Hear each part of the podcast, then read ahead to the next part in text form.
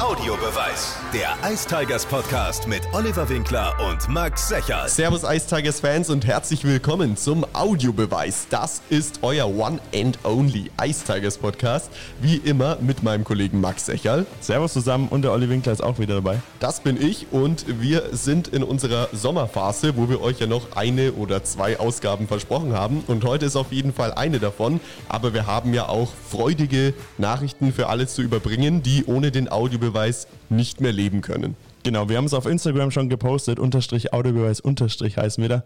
Könnt ihr uns gerne mal noch folgen. Wir haben nämlich bekannt gegeben, dass es auch nächstes Jahr wieder den Audiobeweis geben wird, also in der nächsten Saison. Waren harte Vertragsverhandlungen, ähm, hohe Ansprüche wurden gestellt, aber es gibt auch Wir eine, konnten uns einigen. Genau, es gibt eine zweite Staffel Audiobeweis Saison 22, 23, aber Jetzt fokussieren wir uns nochmal auf diese Saison und auf diese Staffel. Und wir haben mal wieder äh, einen sehr interessanten Gast zu uns ins Studio geholt. Und zwar unser Eigengewächs, Lukas Ribarik ist bei uns. Servus, Lukas. Hi, servus. Ja, knapp einen Monat ist die Saison jetzt für die Ice Tigers beendet. Jetzt mal mit so ein bisschen Abstand auf die Saison geschaut. Wie würdest du denn deine erste Profisaison beschreiben? Äh, sehr wild eigentlich. Also ich denke, mit dem Corona ähm, hatte es dieses Jahr kein Sportler so wirklich leicht. Und wenn du dann damit gleich noch reinstartest, dann ähm, kannst du schon mal sagen, dass du in, ähm, in deiner ersten Saison einiges mitgemacht hast.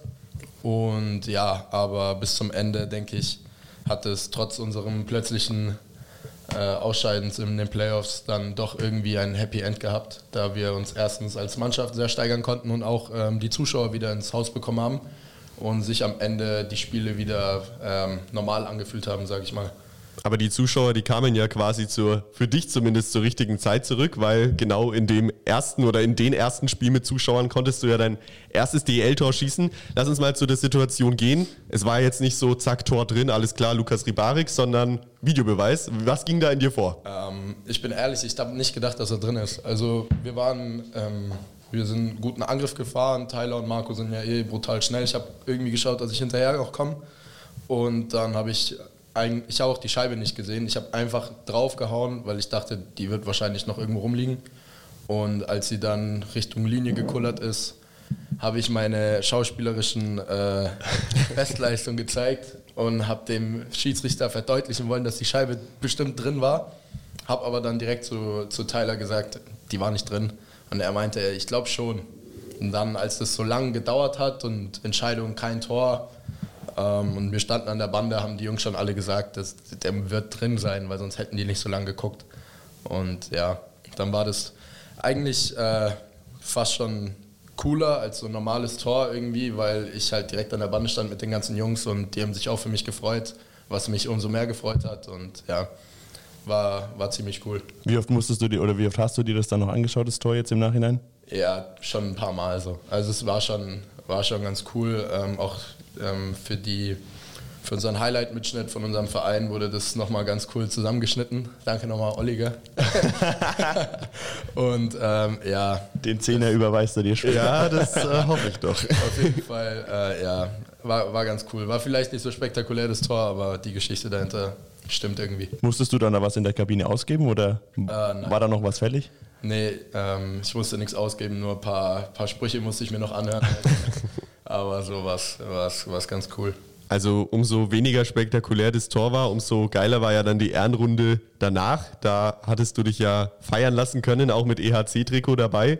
Ähm, was war das so für ein Gefühl? Ich meine, da so vor eine Kurve zu fahren, die deinen Namen ruft mit deiner Vergangenheit, das ist, glaube ich, schon was Besonderes gewesen. Ja, ist äh, unfassbar. Also ich habe das auch gar nicht so kommen sehen, ähm, dass das jetzt so krass wird. Also klar haben die, der, der Raimi hat mich, glaube ich, dann zuerst aufs Eis geschubst.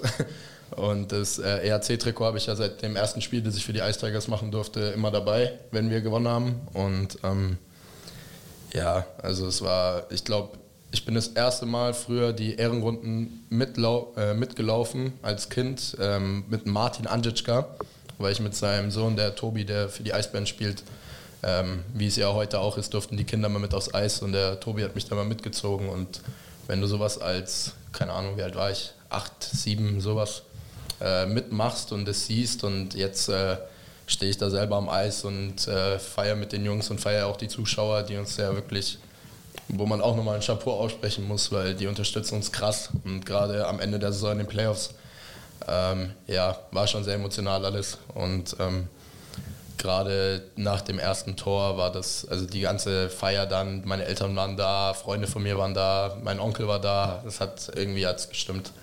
Das war wahrscheinlich das Highlight in der Saison für dich. Wenn du jetzt noch zwei, drei andere Highlights rauspicken müsstest, das wäre da auf jeden Fall auch noch in der Liste dabei.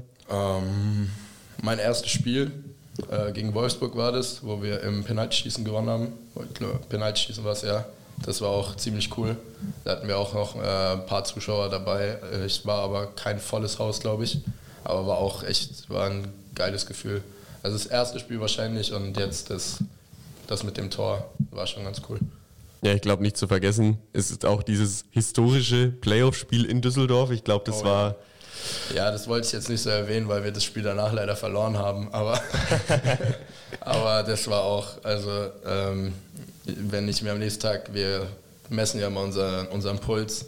Und ich glaube, ich hatte zweimal Puls äh, 200 und ich war nicht mal auf dem Eis zu der Situation. Ja, das, das kann ich nachvollziehen. Ich stand neben, ich stand neben Ralf Nice und saß abwechselnd neben Dane Fox, also stand neben Dane Fox zwischen den Spielerbänken und ich habe mich auch gefühlt, als hätte ich quasi mitgespielt, weil das war wirklich rückblickend betrachtet, glaube ich, das krasseste Spiel, was ich jemals vor Ort mit den Ice Tigers erlebt habe und ich glaube, so ging es euch halt auf, de, auf der Bank auch. Ich denke, dass gerade das Spiel irgendwie so ein Spiegel war für unsere Mannschaft und unsere Saison. Also, dass wir halt irgendwie dumm reingestartet sind und mit blöden Fehlern und dumme Strafen und übermotiviert und dass wir dann halt äh, uns in die Kabine gesetzt haben und äh, jeder einzelne Spieler, also natürlich die Führungsspieler voran, aber wenn jeder einzelne Spieler wir uns in die Augen geguckt haben und gesagt haben, ey Jungs, wenn wir das heute verlieren, dann, dann sind wir raus. Also dann, dann war es das.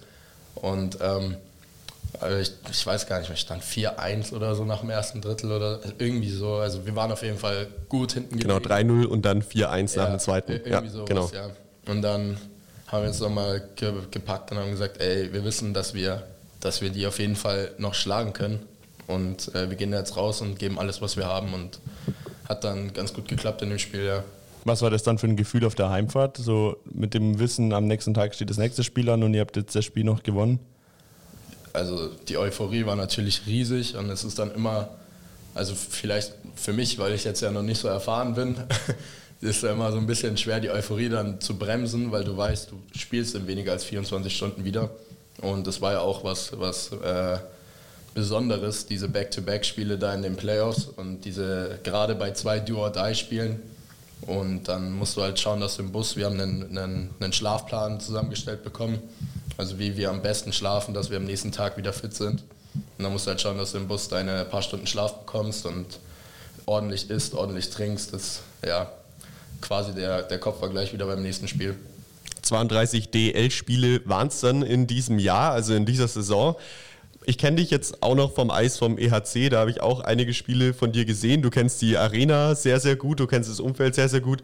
Ähm, wo würdest du sagen, sind so die krassesten Unterschiede zwischen jetzt DL und damals? Natürlich, dass die Arena voll ist und Zuschauer da sind, sind klar. Aber wo merkt man so richtig deutlich ähm, den Unterschied zwischen Profimannschaft und noch Jugendverein beim EHC? Ich denke, die größten Unterschiede zwischen ähm, Nachwuchs-Eishockey und Profi-Eishockey liegt auf jeden Fall im, in der Intensität des Spiels. Also gerade auch das Körperliche. Du spielst halt gegen erwachsene Männer. Und wenn du dann gegen ähm, 100 Kilo Verteidiger ähm, deine Zweikämpfe führst, dann ähm, merkst du natürlich schon mal den einen oder anderen Knochen im Körper. Und das hattest du im Da muss ich jetzt ganz kurz einhaken, weil da muss ich was fragen, ähm, weil ich stehe immer unten an der Bande und sehe ja den Größenunterschied, glaube ich, so gut wie man ihn nur irgendwie sehen kann. Das schaut von oben vielleicht gar nicht so aus, aber da gab es ja Spiele gegen Mannheim, wo dann irgendwie David Wolf oder Dennis Reul oder Matthias Plachter kommen, wo du dich ja trotzdem in den Zweikampf geworfen hast, weil du es gerade ansprichst.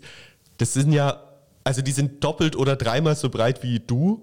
Ja. Und wie ist es? Also denkst du dir dann, ah, Dennis Reul, geil, den check ich jetzt erstmal oder, oder was geht da in dir vor? Ähm, ich bin eigentlich immer relativ selbstbewusst, wenn ich am Eis bin, gerade wenn es um sowas geht. Also ich bin ja jetzt auch kein, kein Zwerg, aber ähm, ja, so ein, jetzt gerade der, der David Wolf, der wiegt glaube ich 115 Kilo oder so. Also sichtlich, der ist ja eine richtige Maschine. Aber du musst dir halt einfach denken, das motiviert einen eigentlich noch mehr.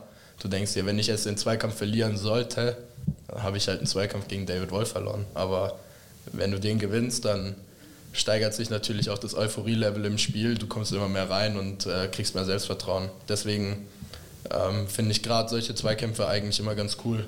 Ich weiß noch, ähm, gegen München, ein Auswärtsspiel, hatte ich so ein, das ganze Spiel lang so eine kleine Keilerei mit dem O'Brien. Ich weiß nicht, wie er mit Vornamen heißt. Auf jeden Fall, das war auch so ein riesen Kanadier und das hat mir auch brutal gefallen, die ganze Zeit gegen den zu spielen. Das fand ich irgendwie witzig. Ich glaube, wenn du Dennis Reul und äh, David Wolf in Nürnberg gegen die Bande checken solltest, gefällt es ja, auch nicht nur dir, sondern auch allen Zuschauern, die vor Ort sind. Aber machst du dir dann vor so einem Zweikampf, schaust du dann da auf die Trikotnummer oder ins Gesicht und denkst dir, oh komm, das ist jetzt ein 2-Meter-Brocken, den nehme ich jetzt nochmal, äh, da gebe ich nochmal 5% extra oder so. Naja, du, du siehst es natürlich, äh, also es passiert ja alles brutal schnell, aber du siehst natürlich jetzt, okay, jetzt das ist jetzt äh, der David oder das ist der Corbinian Holzer oder ein anderer äh, Hühne. Und dann musst du dir da schon ähm, nochmal kurz bewusst sein, denke ich, dass du da jetzt mit 95 Prozent nicht durchkommst. Deswegen, ja, aber das, das denke ich, da gewöhnt sich auch jeder Spieler dran. Am Anfang des Jahres habe ich da schon in den ersten zwei, drei Spielen gesehen, okay, das ist jetzt doch nochmal ein Unterschied zur DL2 oder zur DNL. Da musst du schon erstens ein paar Kilo nochmal auf die Rippen bekommen oder dich halt einfach ähm, dir ein paar Tipps holen von den älteren Spielern in der, in der eigenen Mannschaft, dass die dir da ein bisschen aushelfen. Weil du ja gerade gesagt hast, auch äh, Erfahrungen sammeln oder Tipps holen von erfahreneren Spielern. Jetzt habt ihr ja einen sehr erfahrenen Trainer auf der Trainerbank auch stehen, der, glaube ich, alles gesehen hat, in jeder möglichen Rolle war, in der man überhaupt in der Eishockey-Welt sein kann. Wenn da jetzt Tom Rowe kommt und dir sagt, mach das so, dann hat es ja irgendwie auch ein Gewicht, wenn jemand wie Tom Rowe sowas sagt. Ja, auf jeden Fall. Ich denke, gerade bei Tom ist es, ähm, er, er, sagt ja auch sehr direkt, was er jetzt von dir möchte und ähm, faselt quasi nicht drumherum. Also er, er erklärt es dir ganz kurz und du weißt sofort, was du tun musst. Und ähm, ja, wie du schon gesagt hast, hat der Mann schon so einiges gesehen in der Eishockey-Welt. Und deswegen, wenn er mir sagen würde, mach jetzt einen Kopfstand in der Ecke an der Bande und dann gewinnen wir das Spiel, dann frage ich da nicht nach, sondern dann würde ich auch einen Kopfstand an der Bande machen. Also ja, das ähm, der Tom, der, der gibt auch sehr viele Tipps. Also gerade uns jungen Spielern, der gibt dann eigentlich immer einen ständigen Input, ob es jetzt im Training ist oder während den Spielen. Und der hat auch ein gutes Gefühl dafür, wann er einen Spieler jetzt einen Tipp geben muss und wann er den Spieler vielleicht einfach mal in Ruhe lassen soll. Weil es ist so wie im echten Leben, manchmal wissen wir selber, dass wir gerade Scheiße gebaut haben auf dem Eis und äh, dass wir gerade einen Fehlpass gespielt haben. Und dann muss er uns das nicht nochmal sagen, weil er sieht es einem Gesicht an, okay, der weiß, er, hat's grade, er hat gerade ver, verkackt, aber ähm, der geht auch gleich wieder aufs Eis und ähm, macht diesen Fehler nicht nochmal. Wir haben auf Instagram ja auch immer Fragen, beziehungsweise könnt ihr auf Instagram uns Fragen stellen zum Gast. Ich greife zum Handy. Du greifst zum Handy. Da kam ja einiges rein. Eine Frage, die ich gesehen habe, äh, weil du es gerade auch schon angesprochen hast, dass ihr viele Tipps von Tom Rowe bekommt. Wie ist es denn sonst so in der Kabine? Bei wem holst du dir noch Tipps? Wer sind so deine Lieblingsteamkollegen oder mit wem verbringst du vielleicht auch privat ein bisschen mehr Zeit? Also ich denke, dass die älteren Spieler uns äh, sehr viele Tipps geben. Gerade wenn ich da jetzt mal ein paar rausziehen müsste, wären das Ryan Storer der natürlich auch sehr viel Erfahrung haben, der Patrick Reimer, unfassbar viel Erfahrung und die, die beiden, gerade die beiden sind sehr intelligente Eishockeyspieler auf dem Eis und die wissen so viele Kleinigkeiten, die du, wo ich noch nie gehört habe, aber da machst du es einmal kurz im Training und du siehst, ey, das klappt und dann ähm, funktioniert es und dann versuchst du dich daran zu halten. Oder auch jetzt, ähm, ich versuche immer mich vor dem Tor zu verhalten wie der Daniel Schmölz und dem gucke ich auch das ein oder andere eben mal ab. Und er hilft mir da auch und sagt mir, ja, ich mache das so und so. Und dann versuchst du dir da quasi ähm, kleine Muster zu bauen, dass du denen das so nachmachst. Wer ist denn dein Lieblingsteammate in der Kabine? Ähm, also wir verstehen uns eigentlich alle wirklich sehr gut. Ich weiß, das ist jetzt so eine Standardantwort, die man wahrscheinlich von jedem hört, aber bei uns ist es wirklich so. Wir verstehen uns alle super und wir gehen auch oft in größeren Gruppen zusammen essen. Ähm, aber die meiste Zeit verbringe ich eigentlich mit äh, Dennis Lobach und Fabrizio Pilou. Und mit den, mit den zwei, der Tom hat uns immer scherzhaft äh, die drei Musketiere genannt, weil wir immer zu dritt unterwegs waren. Und ja, das sind eigentlich so meine, meine besten Freunde in der Mannschaft. Aber auch mit äh, Markus Weber, mit Max Kieslinger, Charlie, Jake, auch mit den Ausländern verstehen. Also es gibt eigentlich gar keine Gruppen bei uns, sondern wir verstehen uns alle untereinander sehr gut. Ja, aber ich glaube, das zeigt dann auch nochmal, dass es ja ungewöhnlich ist eigentlich im Eishockey, dass die Mannschaft so stark zusammenbleibt im Kern auch. Ich meine, wir hatten sechs oder sieben Abgänge. Und das ist ja normalerweise, denkt man sich, oh Gott, die Saison ist vorbei, wir sehen sie nie wieder so zusammen in der Konstellation. Und jetzt gibt es ja trotzdem nur kleine Änderungen und ich glaube, das zeigt auch nochmal oder bestätigt nochmal, wie gut das Teamgefüge, glaube ich, in Nürnberg ist. Ne? Ja, ich denke, dass allgemein diese, diese ganze Mischung stimmt einfach. Also auch, wenn du sich so in der Kabine umsiehst, du hast von nichts zu viel. Du hast, okay, wir sind sehr viele junge Spieler, das gebe ich auch zu, aber ähm, wir haben halt von diesen jungen Spielern haben wir auch Jungs dabei wie Max Kieslinger, der ist jetzt auch noch jung, oder Charlie, aber die gehen jetzt auch in ihre vierte oder fünfte DL-Saison. Also so unerfahren sind die ja gar nicht, wenn man sich das mal genauer ansieht. Oder auch der Gregor McLeod und Welchie sind jung, aber sind brutale Leistungsträger bei uns im Team. Deswegen denke ich, dass insgesamt die Mischung eigentlich sehr gut stimmt. Kevin fragt, was dein Lieblingsjahr im Nachwuchs war und warum.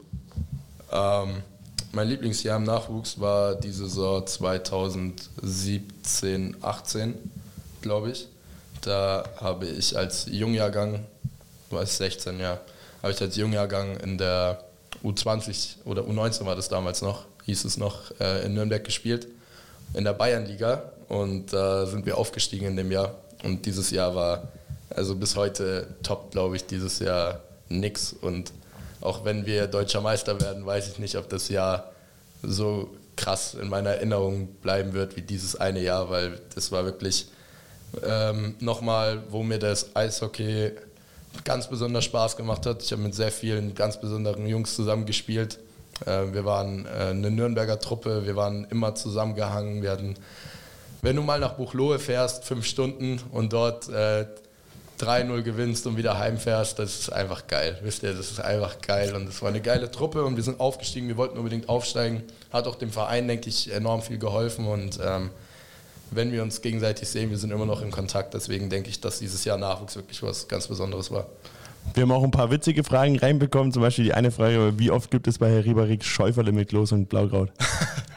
so oft wie Frau Mama Rieberig äh, am Samstag oder Sonntag den Schäuferle äh, zubereitet. Das ist wahrscheinlich auch die beste Mama in der deutschen Eishockey-Liga, muss man dazu sagen. ja, ja, ganz bestimmt. Also nicht wahrscheinlich, sondern ganz bestimmt. Auf einer Skala von 1 bis 10, wie schön sind die beiden Moderatoren Oliver Winkler und Max Recher? Kam da wirklich rein? reingekommen, die Frage. 11. 11 von 10. Uh. Perfekt. Ja, äh, wie bist du darauf gekommen, Eishockey zu spielen? Ähm, eigentlich eine ganz komische Konstellation. Mein Vater kommt aus Rumänien und hat mit Eishockey nicht so viel zu tun. Ich wollte gerade sagen, Rumänien ist auch eine. Eishockey-Hochburg. ja, mein Vater ist eigentlich Fußballer und der verflucht es wahrscheinlich bis heute, dass wir nicht zum Fußball gegangen sind. Aber äh, mein Bruder ist damals irgendwie Schlittschuhlaufen gewesen in der Halle mit meinen Eltern. Da, da war ich noch in Planung. Und äh, also ich habe einen älteren Bruder und der war Schlittschuhlaufen. Dadurch kam er dann zum Eishockey, weil es ihm gefallen hat und äh, ja, mich hat es fasziniert als Kind natürlich und ich wollte auch direkt hinterher. Und dann hat mich meine Mutter mit zwei Jahren äh, aufs Eis gestellt und dann stand ich da auf der Fläche drei, eine halbe Stunde lang auf dem Eis, war glücklich und dann haben sie mich wieder runtergetragen. Deswegen, das war ja. So, so der Anfang quasi. Gekommen, ja. Wie viel besser sieht dein großer Bruder als du aus? fragte Felix übrigens auch. Ja, den, den Ruhm gönne ich ihm jetzt nicht. Aber, aber er, er, hat mich hierher gefahren, deswegen muss ich da auch sagen, Felix, du bist, du bist sehr hübsch, keine Sorge. Felix Ribarek ist sehr hübsch. Äh, auf Instagram heißt er übrigens RYBACK-29. Also, Wie soll man sich das jetzt merken? ja, Ribak-29. Okay. Wir müssen auch ein bisschen Werbung machen. Es ist ja eine Sendung, die während des Sommers läuft. Deswegen müssen wir jetzt da auch mal ein bisschen lockerer werden. Es gab auch noch andere Fragen, die will ich jetzt aber nur mal vorlesen. Wir lassen sie unbeantwortet. Aber Lukas Ribarik hat halt eine Fan-Community, die, die, ist immens. Immens. Ja, da wird zum Beispiel eingeschickt, Lukas, sind deine Eltern Architekten, denn du bist verdammt gut gebaut. ähm, lassen wir jetzt einfach lassen mal so stehen. stehen. Ähm, ja, noch Kontakt mit Superfrau, wer auch immer das ist. Wir, wir, fragen da nicht nach. Fakt ist einfach, Lukas hat viele Fans in Nürnberg. Darauf, es kamen viele Fragen rein. Darauf kann man sich, glaube ich, einigen. Äh, Lukas, seine Nummer übrigens verlosen wir jetzt im Nachgang. weil auch Fragen reinkamen, ob man sich deine Nummer klären kann. Wir haben ja gerade schon gesagt, wir sind jetzt ein bisschen in der Sommerpause. Wie hast denn du jetzt den letzten Monat verbracht und wie sehen denn dann die kommenden Monate bei dir aus mit Urlaub, Training? Was ist da geplant? Ähm, wir haben nach der Saison erstmal die zwei Wochen als Mannschaft verbracht, also wirklich auch alle geschlossen, haben eine Woche in Nürnberg verbracht, sind danach äh, Skifahren gegangen, was auch ein ganz, ganz witziger Trip war. Und ähm, ja, dann gab es erstmal eine Woche frei, bisschen mal keine Gewichte hochheben, dass sie auch mal davon wegkommen. Und ähm, danach ging es eigentlich gleich wieder los. Also der Andi Gerg hat uns einen ganz tollen Fitnessplan zusammengeschrieben, der auch überhaupt nicht brutal anstrengend ist. Andi, nochmal an der Stelle Grüße an dich. Geht gar nicht, Andi. Was, wie kannst du es wagen? Naja, also äh, wir trainieren jetzt zusammen. Äh, Gerade hier in Nürnberg haben wir noch ein paar Jungs, die da sind. Äh, jetzt der Dennis Lobach ist wiedergekommen, der Roman Kester ist in Nürnberg, den habe ich auch schon zweimal Kraftraum mit reingeschleppt. Und, ähm, Aber du hast ja auch, glaube ich, einen Tag früher angefangen, als das offizielle Off-Season-Training begonnen hätte. Stimmt das? Das lasse ich jetzt auch mal umkommentieren. Das habe ich gelesen. In der NN wurde das behauptet. Ja, es, mir, war, mir war ein bisschen langweilig, dann habe ich mal ein bisschen Oberkörper gepumpt. ein paar Fleißpunkte. Damit die, die Fanbase weiterhin wächst. nee, Quatsch. Also ähm, auf jeden Fall trainieren wir jetzt erstmal ein paar Wochen und haben da ganz spezifische Pläne bekommen, auch äh, Ernährungspläne und an die wird sich natürlich strikt gehalten und ähm, Urlaub ist auch noch einer geplant. Es geht äh, eine Woche nach Kroatien mit dem äh, Roman und mit Dennis zusammen mhm. und das haben wir noch zwei, drei Jungs dabei. Ist, denke ich, eine ganz coole Truppe und danach geht es gleich wieder heim in den Kraftraum um sich äh, auf den August vorzubereiten. Apropos August und neue Saison. Ähm, es gab ja diverseste Ankündigungen von äh, sportlich Verantwortlichen der Ice Tigers über Ziele, Wünsche für die nächsten drei Jahre. Lukas, wo siehst du die Ice Tigers in den nächsten drei Jahren? Ähm, auf jeden Fall wieder ganz oben. Ich denke, dass äh, wir sehr viel Potenzial in der Mannschaft haben. Ich denke auch, dass wir in dem ganzen mit den ganzen Offiziellen um uns herum einen, super, äh, super Stab haben, ob es jetzt die Trainer sind oder ob es die Betreuer sind, ob es oben im Büro ist. Es stimmt alles und deswegen denke ich, dass es im Endeffekt an uns liegt. Und ähm, ich weiß, dass jeder will in der Kabine. Ich weiß, dass auch jeder kann. Wir haben es alle gesehen. Wir haben jeden, jedes Team geschlagen dieses Jahr. Also wieso sollten wir nicht auch mal Meister werden? Und ganz persönlich für dich, wie soll es da noch weitergehen? Schaust du jetzt erstmal nur auf die nächste Saison oder auch schon dann ein bisschen weiter voraus? Ich, ich weiß noch gar nicht, was ich jetzt gleich zu Mittag esse. ich muss jetzt erstmal schauen. Hier in der Umgebung ist nichts, das kann ich dir schon mal sagen. ähm, deswegen. Der also, McDonalds, aber das passt dem Andi Gerg wahrscheinlich nicht so rein. rein. Ich denke, dass wir, ich denke, wenn du jeden Spieler fragst, jeder sagt, ja, ich möchte äh, nächstes Jahr 50 Tore schießen und äh, die Meisterschaft feiern nach, nach vier Spielen. Und ich denke aber, dass wir von Saison zu Saison, von Spiel zu Spiel schauen sollen. Und ich habe erstmal jetzt Bock auf die Sommervorbereitung. Ich habe Bock, richtig fit zu werden für den August und dann die Jungs wieder zu treffen. Dann gehen wir zusammen aufs Eis. Und ja, dann wollen wir mal wieder ganz oben stehen. Ich glaube auch, dass die Ice Tigers Fans richtig Bock haben. Man hat es ja im letzten Spiel gesehen dass da endlich mal wieder über 6000 Leute waren seit Beginn der Pandemie. Das war eine Wahnsinnskulisse, meiner Meinung nach, auch super laut. Und auch die Ehrenrunde nach dem Ausscheiden, das war ja wirklich eine Dreiviertelstunde, wo es da noch zuging und Gänsehaut pur, wie der Marc schon sagt. Es war ja für euch sicherlich auch was Besonderes, weil, also ich meine, ihr seid in dem Moment rausgeflogen und es wurde trotzdem gefeiert.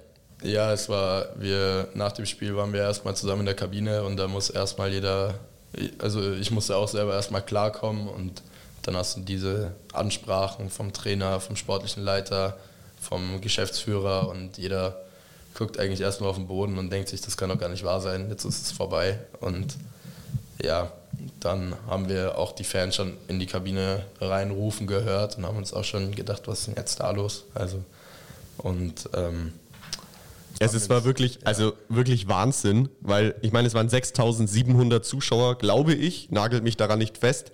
Und auf der, bei der Ehrenrunde waren es auf jeden Fall noch über vier. vier ja. Also es waren mehr Menschen bei dem, beim Ausscheiden der, der Ehrenrunde nach dem Ausscheiden der Eistages als bei der Vizemeisterfeier von Red Bull München.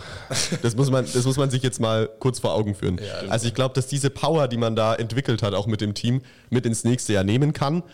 Und wenn ihr noch keine Dauerkarte habt, Wenn wir noch ein bisschen Werbung machen. Werbung machen. Gibt es unter www.eistigers.de alle Infos zu den Dauerkartenpreisen, die unverändert bleiben. Alles wird teurer, außer die Eistigers Dauerkarte. Deswegen jetzt schon mal sichern und zuschnappen, weil es könnte ja die erste Meisterschaftssaison der Eistigers sein, die ihr da miterlebt. Aber Max, wir haben ja nicht nur DEL, sondern wir haben ja noch andere Themen. Genau, die DEB-Mannschaft, die steckt ja auch gerade voll in der Vorbereitung auf die WM in Finnland. Die beginnt ja dann diesen Freitag. Diesen am Freitag, am richtig. 13. Mai geht's ja los.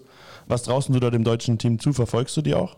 Äh, ja, ich verfolge das. Ich habe jetzt auch gerade, ähm, weil unsere Jungs ja so, so viele dabei waren, das verfolgt. Und ähm, ich denke, wenn man den Daniel Schmelzer vors Tor packt, dass der das ein oder andere Ding da auch reinschmelzt. Und dann ziehen wir ins Halbfinale ein und dann, ja. Ich finde aber das, Lukas, das ist, glaube ich, aber auch ein krasses Zeichen, weil ich meine, wir hatten jetzt natürlich jetzt nicht mehr in der endgültigen Nominierung, aber wir hatten stellenweise so viele Eistagesbeteiligten dabei. Ja. Das zeigt ja einfach nur, dass hier in der Stadt richtig viel richtig gemacht wird. Du hattest Tom Rowe und Jessica Campbell auf der Bank. Du hattest Schmölzi dabei, Fleischert dabei, Bender dabei, der Treutle dabei. Treutle dabei, Ja. Weber dabei, Weber dabei. Ich finde es auch cool, dass. Äh, Kara dabei. Julius Karra war auch dabei. Ja. Ich finde es auch gerade cool, dass solche Jungs äh, ihre Chance bekommen, weil sie es auch einfach verdient haben. Ich denke, der, der Fleischi gerade hat dieses Jahr wirklich äh, eine brutale Saison abgerissen und dann hat das auch durchaus verdient, da auch bei der WM in Betracht gezogen zu werden. Jetzt ist er ja leider raus, aber ja, kann man Jetzt auch warten wir mal ab. diskutieren, ne? Wann vielleicht Lukas dabei ist. Ja, Lukas wird sicherlich in der Zukunft auch mal dabei sein. Da sollte der Weg ja sicherlich hingehen. Oder hättest schon mal Bock drauf? Ja, ich, ich habe noch nie ein Nachwuchsspiel gemacht für den DB. Also ich war noch nie Nationalspieler und das ist natürlich äh, für mich mal so ein, ein, ein Ziel im Leben, dass ich es vielleicht doch nochmal irgendwann schaffe. Deswegen, ja, wäre ganz, wär ganz cool. Aber Ist sehr jetzt, gut. Jetzt konzentrieren wir uns erstmal darauf, dass ich in Nürnberg DL spiele und dass ich mich da festige und zu einem DL-Spieler werde. Ich würde sagen, es gibt erst die DEL-Meisterschaft und dann die Weltmeisterschaft tatsächlich auch. kommt Ja, dann. die gibt es ja nächstes Jahr sowieso davor und dann. Ah, genau. okay, perfekt. Ah, jetzt haben wir es wieder, das Thema. Jetzt Die haben wir es Reihenfolge, die wieder. Reihenfolge passt ja. Die Reihenfolge passt. Also äh, tragt euch auch in den Kalender ein. Deutschland, ich habe gerade nochmal nachgeschaut für alle, damit wir hier nicht irgendwie Quatsch erzählen im Audiobeweis. Deutschland beginnt am Freitag um 19.20 Uhr. 19.20 Uhr, was, für, Uhrzeiten in Finnland, ey, Wahnsinn. 19.20 Uhr Deutschland gegen Kanada. Da geht es also gleich direkt rund und ich glaube am Samstag gibt es auch nochmal, ich schaue jetzt einfach mal. Okay, schau, schau mal nach. Oh, oh, am Samstag gibt es auch um 19.20 Uhr dann direkt das nächste Spiel gegen die Slowakei. Also keine einfachen Spiele da am Anfang. Aber ich glaube, das werden die Jungs schon machen. Auf jeden Fall hoffentlich besser als bei Olympia. Aber bevor das wichtig wird, es könnte ja auch sein, dass Leon Dreiseitel noch kommt. Kommen wir nochmal zum allerletzten Thema, den NHL Genau. Playoffs. Schaust du die, verfolgst du die NHL Playoffs? Ja, ich verfolge die natürlich. Weil die laufen ja nachts. Also schaust du die auch live oder? Ähm, gestern habe ich Boston gegen Carolina sehen können. Das Am war abends, abends. genau, abends. Genau, der, der kam so um 17 irgendwie sowas, weil die ähm, zu Hause mittags gespielt haben. Aber ich verfolge das halt immer dann äh, am nächsten Tag, äh, schaue ich mir die Highlights an. Und ich denke, dass gerade dieses Jahr die Playoffs in der NHL brutal spannend sind, da es sehr viele Titelanwärter gibt. Ja, Wem drückst du da persönlich ganz die Daumen? Äh, ich bin seit Kindheit an Tampa Bay Fan. Nicht erst nachdem sie jetzt zwei Meisterschaften gewonnen haben, sondern du Erfolgsfan. Es ist ganz schwer, über dieses Thema zu reden. Auf jeden Fall, äh, ich bin Tampa-Fan, aber ähm, in der NHL hat man ja immer so ein paar Teams, die man einfach cool findet. Also ich denke, dass äh, Colorado sehr stark ist, da auch der Nico Sturm gerade spielt. Genau. Als Deutscher, der da wirklich einen super Job macht. Dann hast du Toronto, falls sie Tampa rauswerfen werden. Das ist dann mein nächstes Team. Da ist Austin Matthews eigentlich auch gönnen würde. Aber auch wahnsinnig ausgeglichen, ne? Ja, mega ausgeglichen. Ich glaube, gerade ist auch jede Serie ausgeglichen, außer die Colorado-Serie. Genau. Auch äh, Los Angeles hat heute gewonnen, heute Morgen um 4, 4 zu 0. Was ich ja auch interessant finde, nach einem 6 zu 1 und 8 zu 2 verloren, dann direkt 4 zu 0. Da steht es ja auch 2-2 und könnte ja interessant sein für Deutschland mit Leon Dreiseitel. Sollten die Kings jetzt da noch irgendwie zwei Siege rausziehen, wäre Edmonton raus und damit theoretisch die Chance auf Leon Dreiseitel in Finnland. Für Freitag wird es aber, denke ich, dann trotzdem knapp. Sehr knapp, ja. Ich gönne es dem Leon auch ehrlich gesagt, dass er, dass er da weiter in den Playoffs spielt, als dass er nach Finnland fliegt. Auch wenn es für das deutsche Team, denke ich, äh, sehr wichtig wäre. Aber äh, mit der Mannschaft, du hast gerade schon gesagt, das ist ein bisschen eine Wundertüte, dass die mal ein Spiel 4-0 verlieren und das nächste gewinnen sie 8-1. Da ja gerade die Offensivpower so groß ist. Aber ich glaube, dass die das, dass die sich da schon durchsetzen und dann mal sehen, wie die Reise weitergeht. Ja, den DEL-Meister kennen wir ja schon. Eisbären Berlin gab es ja auch schon die, die, die Meisterfeier. Hast du das Finale verfolgt oder dachtest du dir, ach komm, die DEL? Ne. Äh, ich habe das Finale, ehrlich gesagt, habe ich, glaube ich, nur ein halbes Spiel gesehen. Also ich wollte es mir dann gar nicht mehr so richtig anschauen. Ich habe da auch zwei, drei Jungs, denen ich die Daumen gedrückt habe, dass sie das natürlich schaffen. Gerade äh, Tobi Anschitschka kenne ich ja von früher noch aus Nürnberg oder auch den Dominik Bock kenne ich äh, ganz gut. Und äh, da habe ich mich natürlich für die Jungs auch gefreut, dass äh, bei denen geklappt hat. Ich glaube, alle Ice Tigers-Fans freuen sich einfach nur, dass Yassin Elis immer noch nicht Meister geworden ist und dass Leo Föderl es zum zweiten Mal geschafft hat, seitdem er von Nürnberg weg ist, sei mir auch Gegönnt. gegönnt. Dann haben wir zum Abschluss immer noch eine kurze äh, Fragerubrik, wo wir dir zwei Fragen stellen und du ganz kurz antworten kannst oder auch ausführlicher. Die erste Frage wäre iPhone oder Android? iPhone, Heim- oder Auswärtsspiel? Heimspiel, Hund oder Katze? Hund, Bier oder Weizen? äh, zum Frühshoppen Weizen, sonst Bier. Ich dachte, er sagt zum Frühstücken. Ich dachte auch. Pizza oder Nudeln? Äh, Nudeln, Instagram oder Facebook? Instagram. Ja, auf jeden Fall, weil auf Facebook hatte Lukas Ribarik noch ein Profilbild im Adler, Jungadler Mannheim Trikot. Ja, da habe ich auch schon wieder Ärger bekommen von meinem Vater jeden Tag, weil er dann noch sehr aktiv ist auf Facebook. Aber ich bin auf Facebook einfach nicht mehr aktiv. Und er erzählt er mir jeden Tag, ich muss endlich mein Profilbild ändern, aber ich komme irgendwie nicht dazu, einfach weil ich nicht so auf Facebook bin. aber da du es jetzt angesprochen hast, muss ich es ja jetzt endlich ändern. Also schaut, wenn ihr den Folge Audiobeweis kommt- gehört habt. Ja, genau. Die Folge kommt heute Abend 17 Uhr oder 18 Uhr online, müssen wir mal gucken. Wenn ihr die Folge jetzt gehört habt, dann schaut mal auf Facebook nach. Ob er schon geändert Ob. Und wenn nicht, kommentiert fleißig, änder dein Profilbild. 17.30 Uhr wird es geändert. Perfekt. Und die letzte Frage wäre Netflix oder Disney Plus? äh, Netflix. Was ist Disney? Nein, was ist Disney Plus? Was ist denn Disney Plus? Ja, dann wären wir am Ende unserer heutigen Ausgabe Audiobeweis mit Lukas Ribarik. Danke, Lukas, dass du da warst. Ja, danke, dass ich da sein durfte. Ja, sehr gerne. War auf jeden Fall, glaube ich, unterhaltsam, würde ich sagen. Wenn ihr das auch so findet, dann könnt ihr uns natürlich auch bewerten auf allen möglichen Podcast-Plattformen. Natürlich sind wir immer nur fünf Sterne erlaubt und folgt uns auch auf Instagram. Da heißen wir Unterstrich, Audiobeweis, Unterstrich. und folgt natürlich auch Lukas Ribarek und allen anderen, die zum Audiobeweis kommen. Eine Ausgabe haben wir jetzt noch nächste Woche und wir können tatsächlich auch schon verraten, wer es ist. Dürfen wir das? Dürfen wir schon verraten? Dann verrat mal. Es ist äh, ein Hauptschiedsrichter der deutschen Eishockey-Liga, Benjamin Hoppe. Benny Hoppe wird äh, uns zugeschaltet sein, also leider nicht vor Ort, aber zugeschaltet sein. Und da eröffnen wir im Laufe dieser Woche schon, weil wir sind ja nächste Woche schon on air, im Laufe dieser Woche die Fragerunde. Stellt eure Fragen, die ihr schon immer mal an den Hauptschiedsrichter stellen wolltet. Und wir werden dann versuchen, diese Fragen so ehrlich, offen und transparent wie möglich mit ihm zu beantworten. Also schon mal angekündigt, Benny Hoppe ist unser Saisonabschluss und danach ist Sommerpause, aber vorher hören wir uns auf jeden Fall nochmal. Genau. Dann hören wir uns nächste Woche wieder. Bis dahin. Ciao. Audiobeweis. Der Ice Tigers Podcast mit Oliver Winkler und Max Secherl. Alle Podcasts jetzt auf podyou.de, deine neue Podcast-Plattform. Podyou.